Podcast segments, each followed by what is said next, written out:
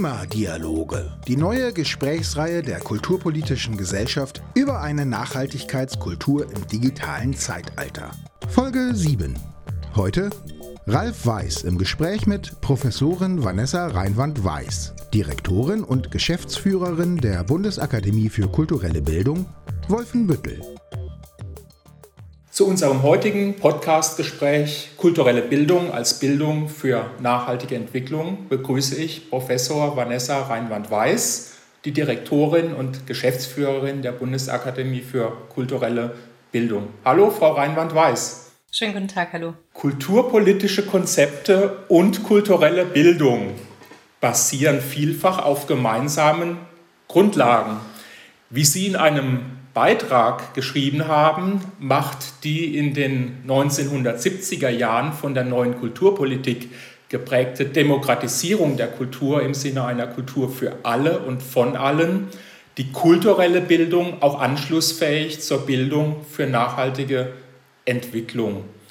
Inwiefern verändern sich mit dieser Nachhaltigkeitsorientierung nicht nur die Konzepte der kulturellen Bildung, sondern auch das kulturpolitische Leitbild äh, möglicherweise in Richtung einer Kultur der Nachhaltigkeit. Also zunächst mal muss man sagen, dass kulturelle Bildung ja tatsächlich in der normativen Aufladung, so wie wir es heute verstehen, dass eben kulturelle Bildung auch für Partizipation steht, für Inklusion, für Teilhabe, für auch ein spezifisches politisches Verständnis einer Kultur. Das alles hat ja in den ähm, 1970er Jahren stattgefunden, diese Entwicklung. Davon profitiert der Begriff der kulturellen Bildung aus meiner Sicht bis heute und wird eben, wie Sie es ganz richtig gesagt haben, auch anschlussfähig für ähm, Nachhaltigkeitsdebatten. Und ähm, das merken wir natürlich jetzt auch im Besonderen in den letzten Jahren, dass kulturelle Bildung immer äh, mit einem kulturelle Bildung und ähm, zu tun hat. Also das heißt kulturelle Bildung und Digitalisierung, kulturelle Bildung und Bildung für nachhaltige Entwicklung. Und das heißt, ähm, kulturelle Bildung wird eben anschlussfähig für viele Zukunftsaufgaben die in unserer Gesellschaft anstehen. Und ähm, damit ja, setzen sich die Akteure der kulturellen Bildung auch auseinander. Was heißt das für Kulturpolitik? Aus meiner Sicht ähm, heißt das noch viel stärker, Kulturpolitik wirklich als Gesellschaftspolitik wahrzunehmen und eben nicht als einen spezifischen Politikbereich für jetzt, man mag zunächst an Hochkultur, klassische Hochkultureinrichtungen denken, wie Theater, Museen, ähm, äh, Konzerthäuser etc., sondern ähm, eine umfassende und letztlich auch nachhaltige Kulturpolitik ähm, bedeutet eben viel mehr. Es bedeutet, äh, die Verantwortung zu übernehmen für einen kulturellen Wandel in unserer Gesellschaft hin zu wichtigen ähm, Zukunftsthemen, wie es eben beispielsweise äh, Digitalität, Nachhaltigkeit auch ist. Und ich glaube, kulturelle Bildung kann eben in so einer Kulturpolitik als Gesellschaftspolitik einen wichtigen Beitrag leisten, nämlich letztlich der Motor zu sein für ähm, Fragestellungen ähm, hin in Richtung Transformation. Ja, sehr interessant. Ähm es ist ja so, dass äh, die Nachhaltigkeitsherausforderungen äh, dort, wo sie auf äh, kulturelle Weise begegnet werden, eigentlich wird dieser Zugang zunehmend erfrischend empfunden, weil doch sehr häufig auch rationale Denkpfade hinter der Nachhaltigkeitspolitik und auch der, Na der Nachhaltigkeitsdebatte stecken. Insofern ähm, ja so auch die, ein Perspektivwechsel äh, erkennbar wird. Während ökonomische, technische Transformationsprozesse, das ist dieses Beispiel eben im Bereich Energie, Verkehr oder Digitales, äh, in der Regel auf eine Veränderung von äußeren Strukturen und das Erreichen durchaus eben von Zielmarken ausgerichtet sind. Äh, gerne natürlich irgendwelche CO2-Ziele, geht es bei Kultur- und Bildungsprozessen mehr um eine innenweltliche Transformation von Personen oder eben auch Gruppen. Wie unterscheiden sich denn aus Ihrer Sicht oder nach Ihrer Erfahrung die Formen der kulturellen Bildung von einer Bildung für nachhaltige Entwicklung und wie können sich beide Ansätze auch befruchten? Also das Wichtige ist, glaube ich, hier der Begriff der Transformation, weil in beiden Bildungskonzepten geht es um Transformationsprozesse. Und ähm, wenn man äh, ganz äh, klassisch äh, Bildung anschaut, dann geht es ähm, in Bildungsprozessen immer darum, die Sichtweise auf sich selbst und auf die ähm, uns umgebende soziale Umwelt, also nicht nur die ökologische Umwelt, in irgendeiner Form zu verändern. Und deswegen ist Bildung ja auch ein Konzept, was ein Leben lang andauert und was jetzt nicht mit der Schulzeit beendet ist, sondern ähm, im besten Fall lernen und vor allem bilden wir uns unser äh, gesamtes Leben. Und in der Theorie würde man sogar sagen, wenn man vom transformativen Bildungsbegriff ausgeht, oder vom transformatorischen Bildungsbegriff ausgeht, dann würde man sagen, dass eben es nicht nur ein Dazulernen ist, so, sondern dass Bildung vor allem auch ein Verlernen und ein Umlernen heißt.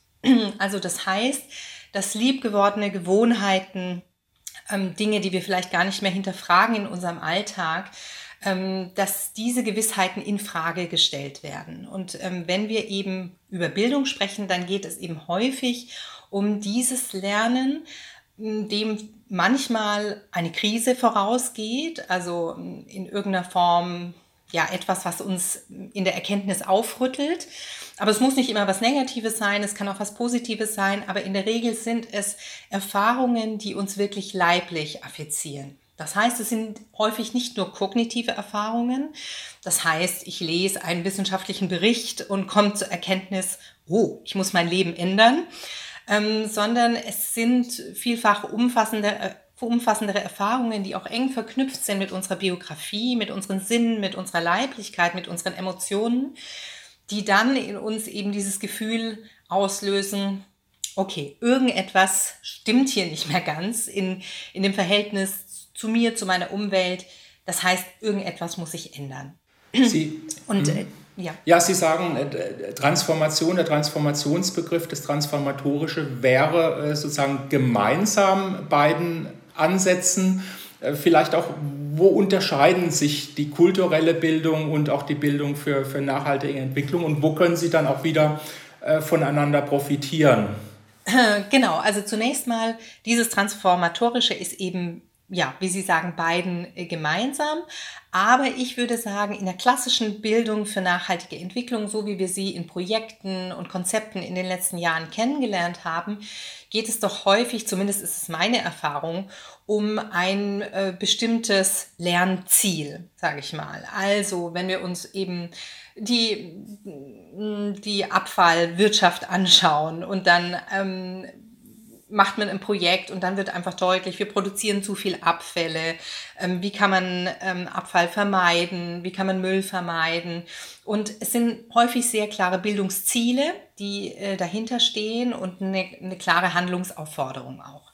Das haben wir in der kulturellen Bildung so in der Regel nicht. Wie ich anfangs gesagt habe, kulturelle Bildung ist nicht ähm, normativ frei. Ganz im Gegenteil, sie ist natürlich auch aufgeladen. Hinter jeder Bildungskonzeption steckt auch eine Haltung, steckt ein ganz spezifisches Menschenbild.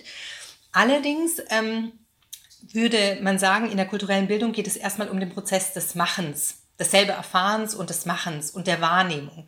Und es geht erstmal um ein künstlerisches Projekt, um ein künstlerisches Objekt, um einen künstlerischen Gegenstand oder um eine ästhetische Praktik. Und diese ästhetische Praktik soll in irgendeiner Form vollzogen werden. Dahinter steckt noch nicht unbedingt ein ähm, spezifisches Ziel, ein Ergebnis, das intendiert ist, sondern es geht erstmal darum, das Individuum in Auseinandersetzung mit diesem Prozess zu bringen. Was dann darüber beim Individuum an Transformation oder auch Nicht-Transformation, an Lernen oder Nicht-Lernen ausgelöst wird, das ist häufig von außen überhaupt noch nicht klar sondern ähm, das entwickelt sich tatsächlich erst. Und deswegen, das macht kulturelle Bildung auch zu, finde ich, einem so guten ähm, ja, Gegenstand der Bildung, weil ähm, es dem Subjekt, dem lernenden Subjekt, die volle Freiheit gibt. Und nur in dieser Freiheit können aus meiner Sicht eben auch Bildungs- und Lernprozesse stattfinden, die einfach sehr, sehr individuell sind und die eben sehr, wie schon gesagt, sehr leiblich und sinnlich auch erfahren werden müssen. Und da gibt es eben vielleicht kein Curriculum, was auf alle passt, sondern ähm, es geht eben um diese Prozesse, die nachvollzogen werden und die in bestmöglichster Form angeregt werden.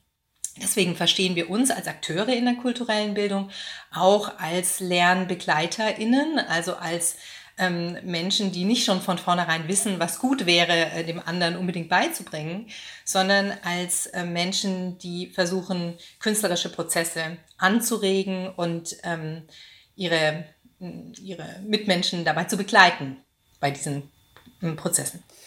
Ja, es skizziert ja eine sehr, sehr äh, weite Debatte, die auch in diesem Feld äh, läuft. Wir kommen vielleicht auch im Gespräch noch auf die eine oder andere Anwendung oder auf das eine oder andere Beispiel. Äh, wenn, wenn wir vielleicht über Ihre Bundesakademie sprechen, die ja einen öffentlichen Auftrag hat, äh, und, und auch bundesweit einen Auftrag hat, äh, einen kultur- und bildungspolitischen Auftrag. Da heißt es im Leitbild, ähm, ich zitiere mal, wir entwickeln die kulturelle Bildung in unserer Gesellschaft weiter.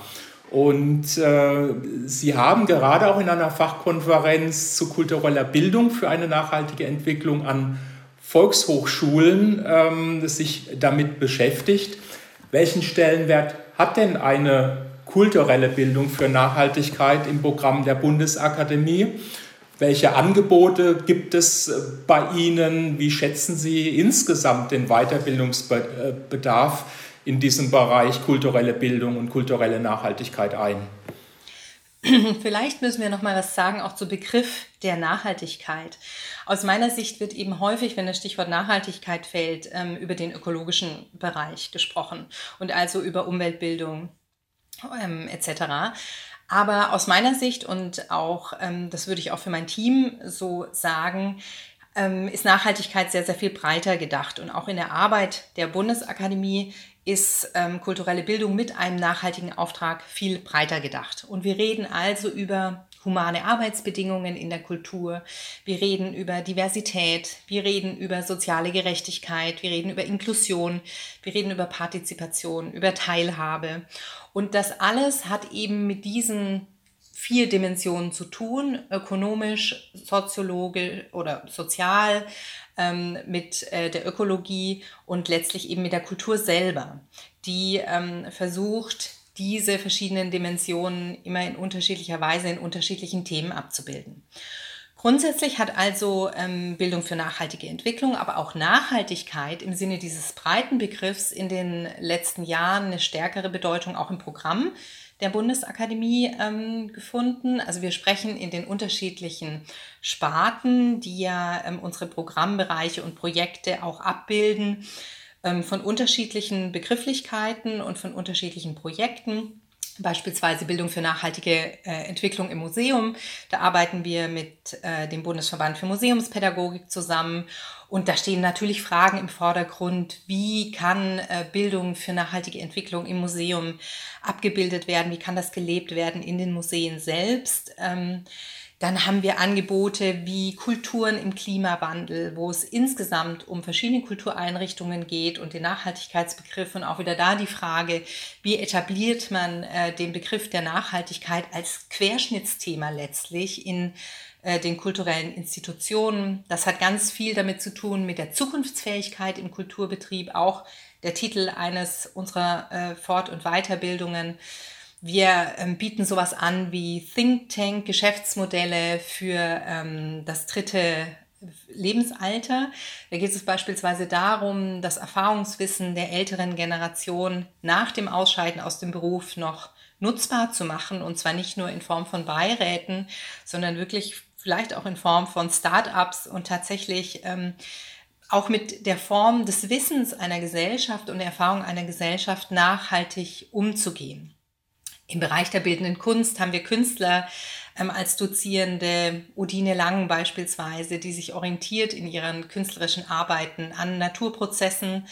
Und ähm, allein durch diese künstlerische Arbeit gerät man in Kontakt über ökologische Fragestellungen, über den Reichtum, den ähm, die Umwelt eigentlich anzubieten hat und uns Menschen eben als Teil dieses Ökosystems und nicht als ähm, außenstehenden ähm, der sozusagen mit diesem Ökosystem nichts zu tun hat, was eben doch eher das vorherrschende Empfinden ist, ähm, ja, von Menschen in den letzten Jahren, würde ich, würde ich behaupten, dass man ähm, diese Verbindung zusehends verliert. Ist, äh, es ist also gerade, wenn man diesen äh, weiten oder breiten Nachhaltigkeitsbegriff des Verständnisses zugrunde legt, ein äh, großes, auch ein aktuelles Feld äh, bei Ihnen. Wenn Sie nochmal den Bedarf äh, auch anschauen, gerade wenn man äh, das Feld sogar noch weiter fasst, wie sehr ist der schon gedeckt? Wie sehr ist es, weil es auch, auch ein, zunehmendes Thema ist, ein äh, Feld, wo äh, auch der Bedarf noch äh, ja, eine Lücke da ist oder wo noch sehr viel, sehr viel zu tun ist?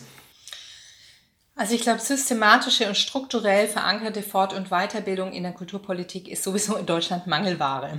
Also das wurde aus meiner Sicht noch nicht so richtig erkannt, dass ähm, auch Künstlerinnen und Künstler, Kulturschaffende, ähm, KulturmanagerInnen sich regelmäßig auch weiterbilden müssen, dass das eben nicht seinen Abschluss gefunden hat mit einem Studium oder einer spezifischen Ausbildung sondern dass gerade, wenn man diese Zukunftsherausforderungen des Kulturbetriebs auch anschaut in Deutschland und die gesellschaftlichen Herausforderungen, dass es unbedingt wichtig ist, strukturelle äh, Weiterbildungsmaßnahmen anzubieten. Und insofern ähm, sehe ich auf jeden Fall den Bedarf für äh, dieses breite Thema der Nachhaltigkeit, aber auch für andere Themenfelder. Und ähm, wir machen immer wieder die Erfahrung, dass wir als Bundesakademie ähm, gar nicht bei allen Akteuren im Kulturbereich bekannt sind ähm, obwohl wir doch ein relativ breites Angebot haben. Und es zeigt einfach auch, dass das noch nicht wirklich im Selbstverständnis aller Kulturschaffenden angekommen ist, wie es beispielsweise in anderen Bereichen durchaus der Fall ist. Also wenn man zum Beispiel anschaut, ähm, in den Schulen ist das ähm, etabliert. Also Lehrerinnen und Lehrkräfte oder auch MedizinerInnen bilden sich regelmäßig fort. Das gehört automatisch ähm, zum, ähm, zum professionellen Handeln dazu. Aber in der Kultur scheint es eben nicht der Fall zu sein. Und deswegen glaube ich, haben wir hier wirklich auch ähm, steuerungspolitisch gesehen noch viel, viel äh, Luft nach oben. Und letztlich, wenn man das Thema Fortbildung und Nachhaltigkeit anschaut, geht es schon um große Fragestellungen, also Fragestellungen auch nach dem guten Leben. Also das, ähm, der Begriff des guten Lebens hat ja eine sehr, sehr lange, auch philosophische Tradition, angefangen vielleicht bei Aristoteles ähm, wirklich und, und wir stehen eben wieder vor, vor diesen Fragen, zu sagen, wie wollen wir eigentlich in unserer Gesellschaft zusammenleben? Was sind die Herausforderungen? Und ähm, wie hängt eins mit dem anderen zusammen? Weil die große Problematik ist ja, dass alles mit allem zusammenhängt und ähm, wir häufig gar nicht durchschauen können, wo eigentlich die Verbindungen sind und die Zusammenhänge. Und um Dinge zu transformieren und zu ändern, braucht man einfach sehr, sehr viel Wissen ähm, um die richtigen Hebel dann tatsächlich auch ähm, setzen zu können. Und deswegen glaube ich, ja, dieses Thema hat wirklich ähm, großen Bedarf und ähm, auch wir als Bundesakademie werden da sicherlich in den nächsten Jahren noch Schritte vorher äh, vorantun und sind gerade auch im Austausch mit verschiedenen Partnern ähm, über unterschiedliche Fragen, auch des globalen Lernens. Also Generationengerechtigkeit ist ja globales Lernen, Generationengerechtigkeit ist unbedingt auch ein ganz, ganz wichtiges Thema, was hier rein äh, gehört. Und wie gesagt, da sind wir im Austausch mit vielen Partnern und ich hoffe, dass wir da auch in den nächsten Jahren mehr anbieten können. Ich will mal ein, ein Beispiel äh, einer Weiterbildung herausgreifen, was Sie begleitend zum Dive-In-Förderprogramm der Kulturstiftung des äh, Bundes äh, anbieten. Dort geht es um die Unterstützung digitaler Dialog- und Austauschformate in Kulturinstitutionen, also sozusagen das Feld digitaler Wandel. Und dort bieten sie den 68 teilnehmenden Einrichtungen ein Fortbildungsprogramm zur digitalen Transformation an. Auch ein Modul Digitalität und Nachhaltigkeit. Wäre denn mit diesen Erfahrungen ähm, auch ein äh, Förderprogramm oder auch bei anderen Förderprogrammen der Kulturstiftung des Bundes wie die allgemeine Projektförderung für Kultureinrichtungen und Kulturschaffende auch ein Fortbildungsprogramm zur Nachhaltigkeit, zur Nachhaltigkeitstransformation sinnvoll? Finde ich schon. Also kann ich einfach ähm, so, ähm, so schlicht und einfach sagen. Also ich bin der Kulturstiftung des Bundes sehr dankbar, dass sie ähm, hier bei ihren Programmen wirklich auch in begleitenden Fortbildungsmaßnahmen äh, denkt und hier auch auf ähm, uns zurückgreift und sozusagen nicht nochmal ein eigenes Programm ähm, auflegt, weil das Schöne ist ja, diese ähm, Fortbildungsreihen und Module, die wir jetzt konzipieren für die Projektträger ähm, im, im Dive-In-Programm, können wir später eben dann auch für verschiedene andere Interessierte anbieten. Also das heißt, es ist auch wieder ein nachhaltiges Denken, in dem sozusagen nicht nur kurzfristig für ein Projekt Dinge entwickelt werden, die danach vielleicht wieder in der Schublade verschwinden, ähm, ein großes Problem aus meiner Sicht im gesamten Projektbetrieb, wenn wir über Nachhaltigkeit sprechen, dass hier nämlich überhaupt kein nachhaltiges Denken in Bezug auf kreativen Ressourcen und im Bezug, im Bezug auch auf humanitäre Ressourcen ähm, angelegt ist. Und deswegen, wie gesagt, bin ich der Kulturstiftung des Bundes an der Stelle sehr, sehr dankbar, dass sie da mit uns in die Kooperation gegangen sind und gesagt haben, wir profitieren beide davon, wenn ihr euch diesem Thema zuwendet es, und es dann einfach auch öffnet ähm, für andere Interessierte. Und insofern auch da natürlich, also Nachhaltigkeit als Dimension ähm, für unterschiedliche Bereiche ist, glaube ich, sehr, sehr, sehr sinnvoll. Ähm, eine ganz interessante Wissensplattform äh, ist die kulturelle Bildung online oder auch bekannt unter Kubi Online, die sie gemeinsam mit äh, drei anderen Trägern für kulturelle Bildung entwickeln und auch betreiben. Und äh, ursprünglich gab es da mal ein analoges äh, Handbuch, ähm, also insofern ein kleines Beispiel, dass wir da natürlich auch sehr gut äh, Plattformen nutzen können. Äh, Sie haben da eine fünfjährige Förderung des BMBF äh, und auch dort gehört Nachhaltigkeit zum Themenspektrum äh, mit kulturpädagogischen, theoretischen und auch kulturpraktischen Fachbeiträgen. Was würden Sie sagen, welche Rolle eine solche Plattform oder auch genau diese Wissensplattform Kubi Online inzwischen einmal für die Kulturforschung, ähm, aber auch für die kulturelle Praxis zu kultureller Bildung spielt und könnte so etwas auch ein Vorbild für eine Kompetenzplattform äh, auch im Bereich Nachhaltigkeit, Kulturforschung ähm, und das kulturpolitische Handlungsfeld Nachhaltigkeit sein? Also wie Sie schon sagen, ähm, ist die Wissensplattform Kulturelle Bildung Online eben ein gutes Beispiel dafür, wie Digitalität wirklich Nachhaltigkeit befördern kann, weil wenn man dieses Projekt analog weitergedacht hätte, das Handbuch, dann hätte man tatsächlich im Prinzip einmal im Jahr eine neue Auflage dieses Riesenschmökers herausgeben müssen, ähm, die wahrscheinlich viel, viel weniger Leute gelesen hätten. Und ähm, wir haben auf Kubi Online wirklich sehr hohe Klickzahlen. Also das heißt, die Artikel, ähm, die hier verbreitet werden, die werden wirklich gelesen und äh, kommen in die Anwendung. Und das ist ein großer Vorteil, wenn man davon ausgeht, dass normalerweise fachwissenschaftliche Publikationen bis zu sieben LeserInnen finden. Also wenn wir jetzt nicht über wissenschaftliche Bestseller sprechen, sondern über eine normale normale wissenschaftliche Publikation, einen Artikel in, in einer Zeitschrift, dann ist wirklich äh, das Erreichen eines Zielpublikums klein. Und das ist bei Kubi Online eben anders. Wir haben eine sehr breite Nutzerinnenschicht und ähm, das ist auch darauf zurückzuführen, dass wir versuchen, wissenschaftliche Ergebnisse hier so aufzubereiten bzw. so darzustellen, dass sie eben auch von ähm, PraktikerInnen, die jetzt nicht jeden Tag mit wissenschaftlichen Kennzahlen und äh, wissenschaftlichen Methoden zu tun haben, ähm, gelesen werden und ähm, angewandt werden können, dann diese Ergebnisse. Also wir versuchen in der Wissensplattform auch einen Wissenstransfer. Und ähm, das ist auch aus meiner Sicht ein Zukunftsthema, wenn wir darüber sprechen, große Herausforderungen anzugehen, dass unterschiedliche ähm, Disziplinen und unterschiedliche Sprachen miteinander in irgendeiner Form verbunden werden müssen. Und es ist eben nicht immer nur ein sprachliches Problem, sondern es sind unterschiedliche Communities, es sind unterschiedliche Haltungen, es sind unterschiedliche Zugänge, unterschiedliche Ausbildungswege. Und ähm, da können Plattformen wirklich ähm, verbindend sein und größere Netzwerke schaffen und damit auch einen zusätzlichen ähm, ja, Mehrwert und äh, Wissensfortschritt auch abzeichnen. Ich glaube jedoch nicht, also kulturelle Bildung online lebt ja auch davon, dass sie verschiedene Themen in Bezug auf kulturelle Bildung abbildet. Und natürlich könnte man sich so eine Plattform auch für Nachhaltigkeitsfragen ähm, vorstellen. Ist vielleicht gar keine schlechte Idee. Ich glaube, man darf nur nicht zu kleinteilig werden, weil wir alle kennen das. Wir kennen mittlerweile sehr unterschiedliche Plattformen. Es gibt unterschiedliche Möglichkeiten, sich zu vernetzen.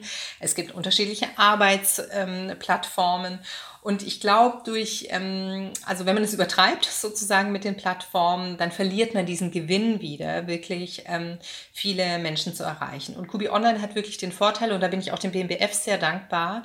Und vormals wurde es von der, von der BKM gefördert, von äh, der Beauftragten des Bundes für Kultur und Medien, ähm, dass dieses Projekt einfach schon lange existiert jetzt, also lange im Sinne der üblichen Projektzeiträume. Auch ein Thema der Nachhaltigkeit, weil es braucht einfach einige Jahre, bis sich so eine Plattform durchsetzt und ähm, bis sie bekannt ist und bis man sie wirklich gut, gut nutzen kann.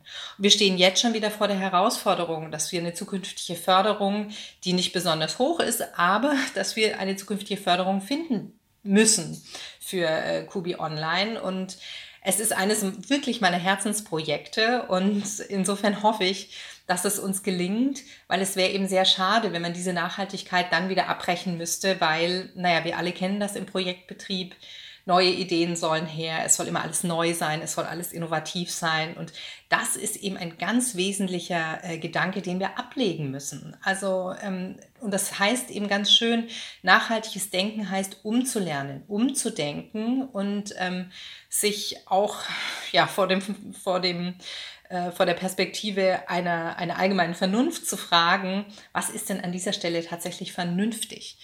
Und ähm, ich glaube, das sind ja, das sind dringende Herausforderungen, die ich mir wünsche, dass wir die angehen können, dass wir diesen ähm, Dialog darüber eröffnen können, diese Diskussion darüber eröffnen können und dass es nicht heißt, naja, wir wissen alle, es ist nicht optimal, aber es ist halt, wie es ist.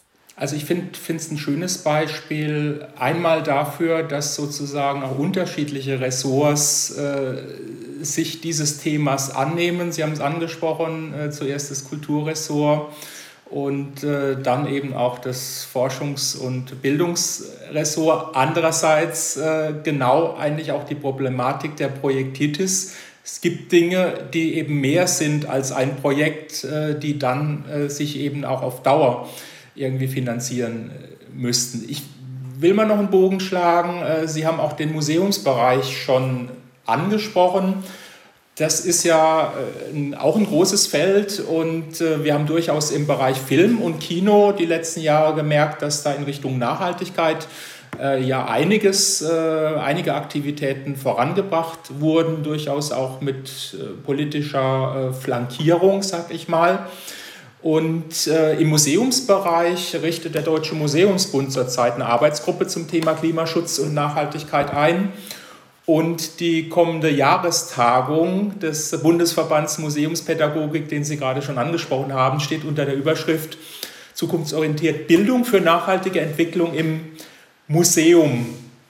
Dazu meine Frage, ob sich denn die Ansätze und Konzepte einzelner Kultursparten äh, im Bereich kulturelle Bildung generell, aber vielleicht auch kulturelle Bildung und BNE äh, insgesamt übertragen lassen, auch auf andere Kultursparten? Oder muss man da tatsächlich auch äh, differenzierter rangehen, dass sozusagen ein anderer Bedarf in Bibliotheken ist als in Konzerthäusern oder möglicherweise sogar zwischen Kunst- und Technikmuseen äh, sehr spezifische Nachhaltigkeits- und Bildungskonzepte zu entwickeln sind? Ja, das ist wirklich etwas, was wir in der kulturellen Bildung auch immer predigen und sagen, wenn es um spezifische Konzepte, Wirkungen auch ähm, kultureller Bildung, Mechanismen äh, kultureller Bildungsprozesse geht, muss man das spartenspezifisch betrachten und genrespezifisch sogar. Und ähm, deswegen wäre hier tatsächlich mein Plädoyer, natürlich ist es wichtig, spartenübergreifend voneinander zu lernen und sich immer wieder auch die Ansätze aus äh, den einzelnen Bereichen ähm, anzugucken, auch wenn es nicht der eigene Bereich ist. Aber ich glaube schon, dass Ansätze zur Nachhaltigkeit vor unterschiedlichen Herausforderungen stehen. Also es ist ja eine Frage, ob ich jetzt ein Landesmuseum nachhaltig gestalten will, wo ich vielleicht an bestimmte Fördervorgaben äh, gebunden bin, wo ich ein bestimmtes Haus zu unterhalten habe, was vielleicht unter Denkmalschutz steht, was ähm, ganz besondere Bedingungen hat. Oder es ist eben ein Unterschied, ob ich ähm, ein Theater habe, wo ich einfach sehr, sehr unterschiedliche mh, Gewerke habe, die miteinander interagieren müssen, auch ganz unterschiedliche Bedingungen dieser Gewerke. Ähm, es ist eine Frage, habe ich Objekte, die ich in irgendeiner Form ähm, schützen muss, in irgendeiner Form lagern muss oder habe ich diese Objekte eben nicht? In den Bibliotheken ist die große Frage ähm, der Bücher, Digitalisierung ähm, von spezifischen Inhalten. Also ich glaube, die Fragestellungen sind tatsächlich unterschiedlich im Detail. Natürlich sind die großen Fragen ähnlich, also über die wir vorhin gesprochen haben. Natürlich die große Frage nach hm, einem sozialen, ökologischen, ökonomisch sinnvollen Miteinander. Das sind, ähm, das sind Fragen, die alle Kultureinrichtungen teilen. Und deswegen lohnt es sich, wie gesagt, rechts und links zu schauen. Aber ich glaube schon, dass jede Sparte für sich und ähm, ja, jede Community für sich an der Stelle auch nochmal gucken muss, was sind die ganz spezifischen Herausforderungen. Sind denn da die Konzepte auch schon so weit, dass die wirklich spartenspezifisch äh, durchdekliniert sind oder ist es quasi auch äh, die Aufgabe, die aktuell oder in den kommenden Jahren ansteht? Aus meiner Sicht ähm, nicht. Also die sind noch nicht so weit, ne? die unterschiedlichen Konzepte. Ich habe jetzt auch nicht in allen Sparten natürlich den Überblick, aber ich nehme schon, also so nehme es ich zumindest wahr. Ich weiß nicht, ich habe jetzt keine Studie darüber gemacht, aber meine Wahrnehmung ist, dass ähm, gerade diese Themen der Nachhaltigkeit in den Theatern und jetzt auch eben in den Museen sehr, ähm, sehr deutlich ähm, ja, besprochen werden, diskutiert werden. Ähm, auch in den Bibliotheken ist es ein Thema. dass zum Beispiel in der Musikwelt habe ich ähm, diese Themen noch nicht in der Intensität ähm, wahrgenommen. Und auch da ist eben die Frage, mh, hm, wozu kann Musik da sein? Ne? Was ist die gesellschaftliche Re Relevanz? Natürlich hat es erstmal eine Berechtigung als Unterhaltungsmedium. Ähm, aber wenn wir eben über Wahrnehmung reden, wenn wir über ähm, ja, Veränderungstransformationen sprechen, dann ähm, ist die Musik, glaube ich, allen voran, wenn es darum geht, um starke Aussagen zu machen und auch um starke Emotionen vielleicht auch hervorzurufen und damit auch das Potenzial zu bieten für Veränderungsprozesse. Mm, das nehme ich aber zum Beispiel in diesen Kreisen noch nicht als besonders starkes Thema wahr. Vielleicht wieder mal spricht man mir aber jetzt auch an der Stelle und ich lasse mich auch gern eines anderen belehren. Aber ich glaube schon, dass ähm, die Diskussionen hier auf unterschiedlichen unterschiedlich weit gediehen sind. Sie haben schon äh, das, das weite Nachhaltigkeitsverständnis äh, für die Bundesakademie angesprochen. Äh, zurzeit ist ja zu beobachten, dass das Thema Nachhaltigkeitsmanagement auch sowas wie Klimabilanzierung äh, zunehmend äh, ja in Kultureinrichtungen im Fokus steht äh, oder dort eben auch Pilotprojekte gemacht werden. Äh, welche Rolle spielt, das ist ja auch mehr die ökologische Nachhaltigkeit und auch ein bestimmter Managementansatz, äh, spielt denn bei der Bundesakademie äh, dieser Managementansatz, wir hatten vorher über Bildung, das Bildungsprogramm gesprochen, aber sozusagen auch im Betrieb, wie ist da bei Ihnen der Stand? Also ich kann gleich sagen, dass auch an der Bundesakademie wir hier noch Hausaufgaben zu tun haben. Also ich würde nicht davon sprechen, dass wir rundherum ein nachhaltiger äh, Betrieb sind. Da gibt es auf jeden Fall noch Aufgaben in den nächsten Jahren, die wir angehen wollen. Nichtsdestotrotz, wie gesagt, beschäftigt uns das Thema schon seit langem. Und ähm, wenn man den breiten Nachhaltigkeitsbegriff anschaut, dann ähm, haben wir schon im Betrieb ein Verständnis dafür, dass wir humane, soziale, gesunde ähm, Arbeitsbeziehungen schaffen wollen unter allen äh, Mitarbeitenden. Und ich glaube, das gelingt uns auch relativ gut, dass wir im Hinblick auf Projekte nach einer Nachhaltigkeit suchen ähm, und uns sehr genau überlegen, welche Projekte wir eingehen, welche wir nicht eingehen gerade, wir sind ja auch ein Tagungshaus, also ein Gästehaus. Zu uns kommen ja auch äh, Menschen aus der gesamten Republik. Da legen wir auch Wert drauf, dass wir an bestimmten ökologischen äh, Zielen festhalten. Also beispielsweise sind wir ein fast vegetarisches Haus. Wir bieten auch veganes ähm, Essen an. Wir achten auf ähm, also darauf, dass wir zum Beispiel keine Plastikbecher verwenden. Wir weisen unsere Gäste darauf hin, ihre Kaffeetasse mehrmals ähm, zu verwenden und sie nicht einfach äh, nur einmal und dann wieder ähm, zum Spülen abzustellen. Wir achten auf Ökopapier. Die Mitarbeitenden kommen vielfach mit dem Fahrrad äh, zur Arbeit. Ähm, wir haben die Leuchtmittel ausgetauscht. Also auf solche ähm, Dinge legen wir großen Wert und wir ähm, versuchen natürlich auch unsere Mitarbeitenden, uns alle einfach gemeinsam fortzubilden. Erst ähm, gestern hatten wir Betriebsausflug und ähm, haben uns einen Hof angeschaut, der ähm, mit äh, ökologisch-sozialer Landwirtschaft arbeitet und ähm, haben uns da quasi auch erzählen lassen, wie das funktioniert, wie das geht und ähm, wie man da gemeinsam an solchen Themen weiterkommen kann. Und wir achten eben auch darauf, dass wir unsere Zulieferer aus der Region haben und jetzt nicht, möglichst nicht irgendwo bestellen, ähm, sodass wir lange Lieferketten ähm, in Kauf nehmen müssen. Also bestimmte Bereiche sind auf jeden Fall in unserem Bewusstsein und die versuchen wir umzusetzen. Aber wie gesagt, wir haben zum Beispiel noch keine Klimabilanz der Bundesakademie ausgerechnet. Ähm, das sind so Sachen, da können wir auf jeden Fall auch noch vorangehen. Sie sind außer äh, als Direktorin an der Bundesakademie äh, sozusagen mit dem Bereich Weiterbildung tätig zu sein, auch äh, Professorin am Institut für Kulturpolitik der Universität Hildesheim und dort geht es mehr dann um Ausbildung von Kulturwissenschaftlern und Kulturvermittlern. Und äh, insofern werden da ja noch mehr Grundlagen gelegt. Wie haben denn dort einerseits digitale Transformation, was wir ja ein bisschen besprochen haben, aber eben auch das Thema Nachhaltigkeitstransformation, das Studienangebot bereits verändert und insofern, äh, was werden denn die Studierenden sozusagen als Zukunftskompetenzen für die äh, großen Herausforderungen künftig in den Kulturbereich einbringen können?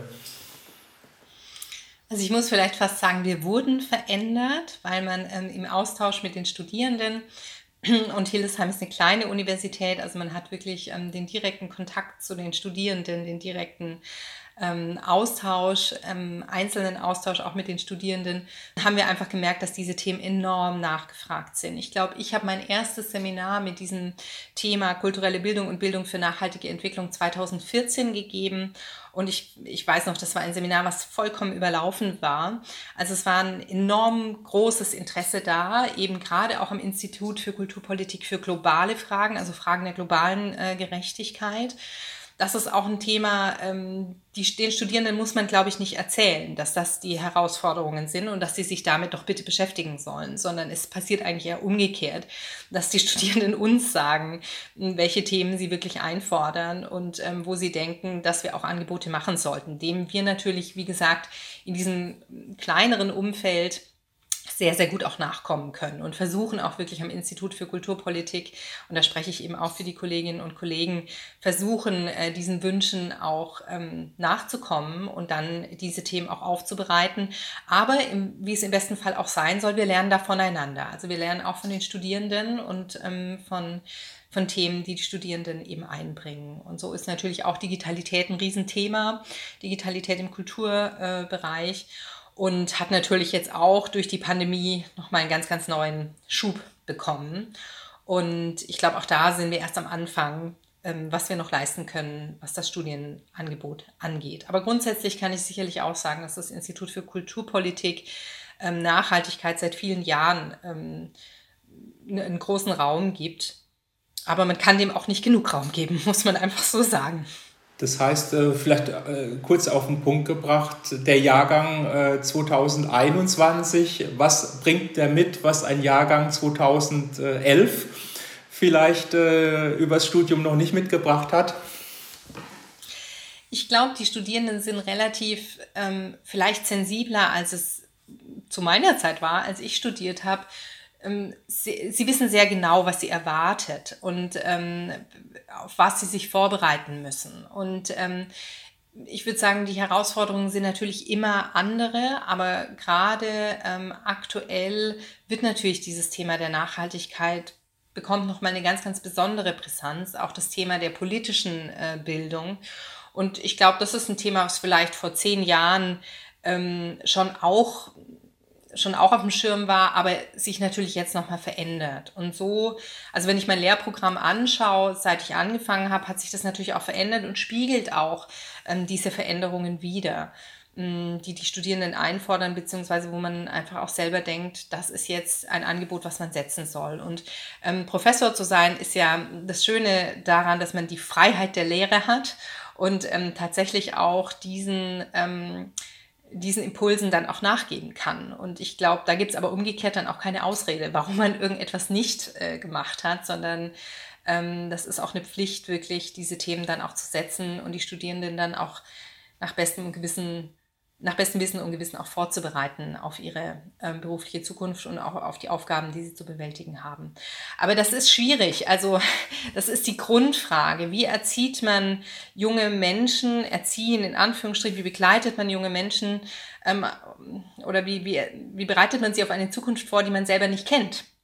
Ähm, das ist die eine der Grundfragen ähm, in der Pädagogik. Und das ist auch für mich als Mutter immer wieder die Frage, was ist mir denn wichtig in der äh, Begleitung meiner Kinder.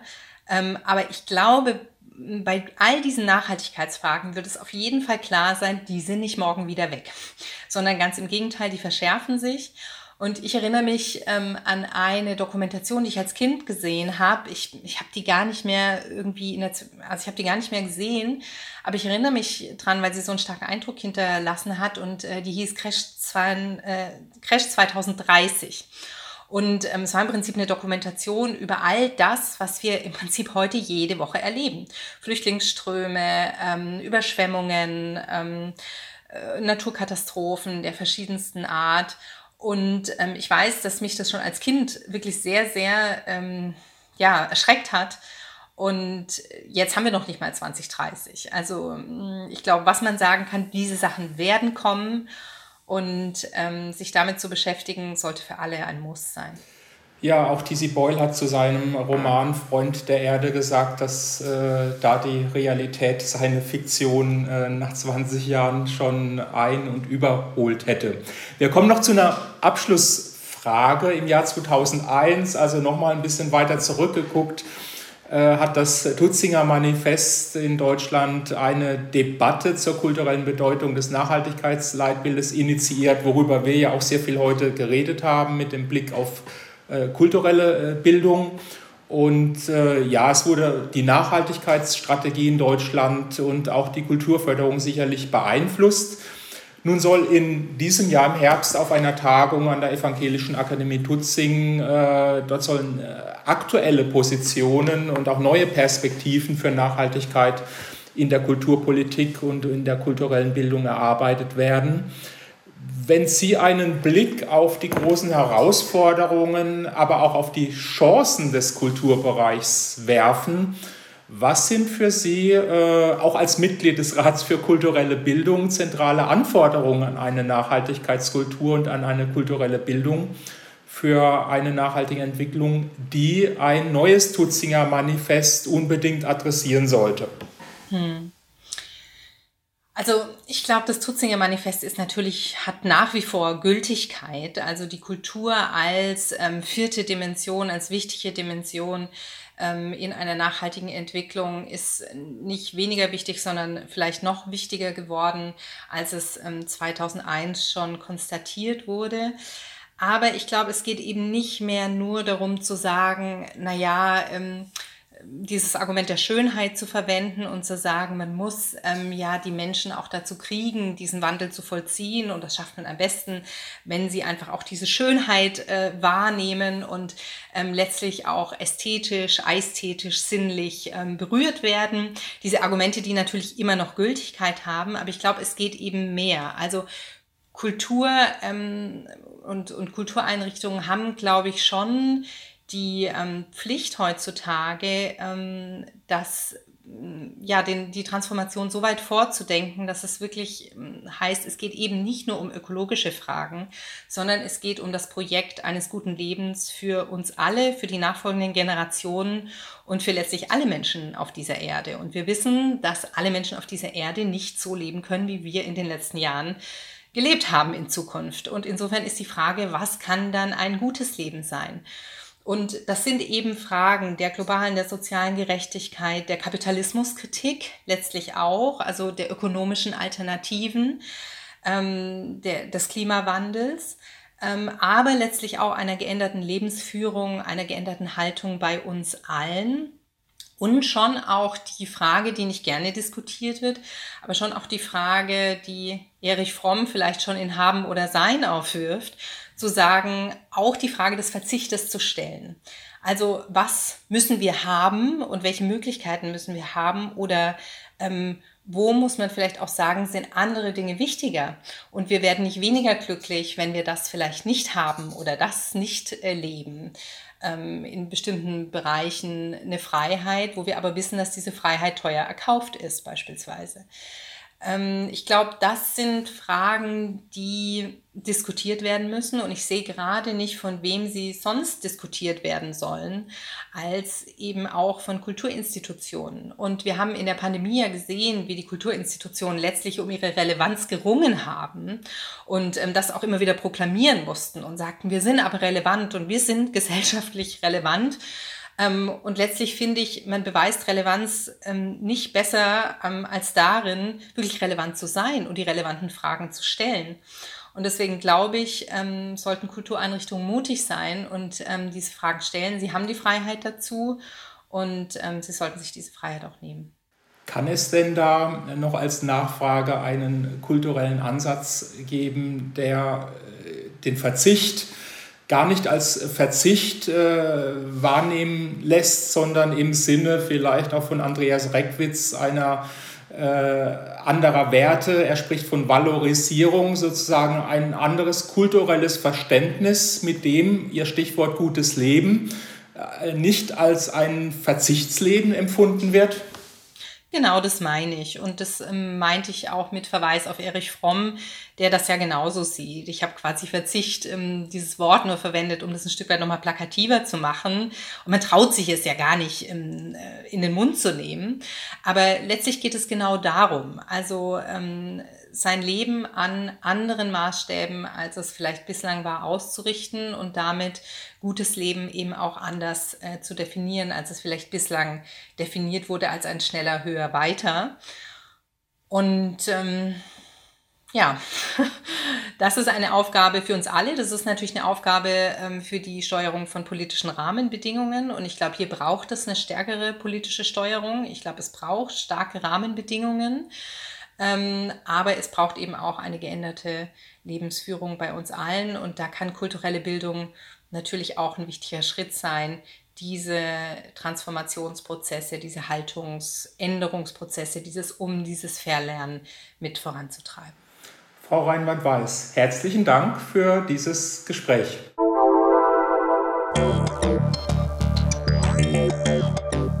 Sie hörten Folge 7 von Klimadialoge, der Gesprächsreihe der Kulturpolitischen Gesellschaft in Bonn über eine Nachhaltigkeitskultur im digitalen Zeitalter. Das Gespräch führte Dr. Ralf Weiß. Das Projekt Digitalität als neuer Treiber einer Kultur der Nachhaltigkeit wird gefördert durch das Umweltbundesamt und das Bundesumweltministerium im Rahmen der Verbändeförderung. Weitere Gespräche der Reihe Klimadialoge finden Sie online unter www.kulturwende.de und auf den Audiokanälen der Kulturpolitischen Gesellschaft.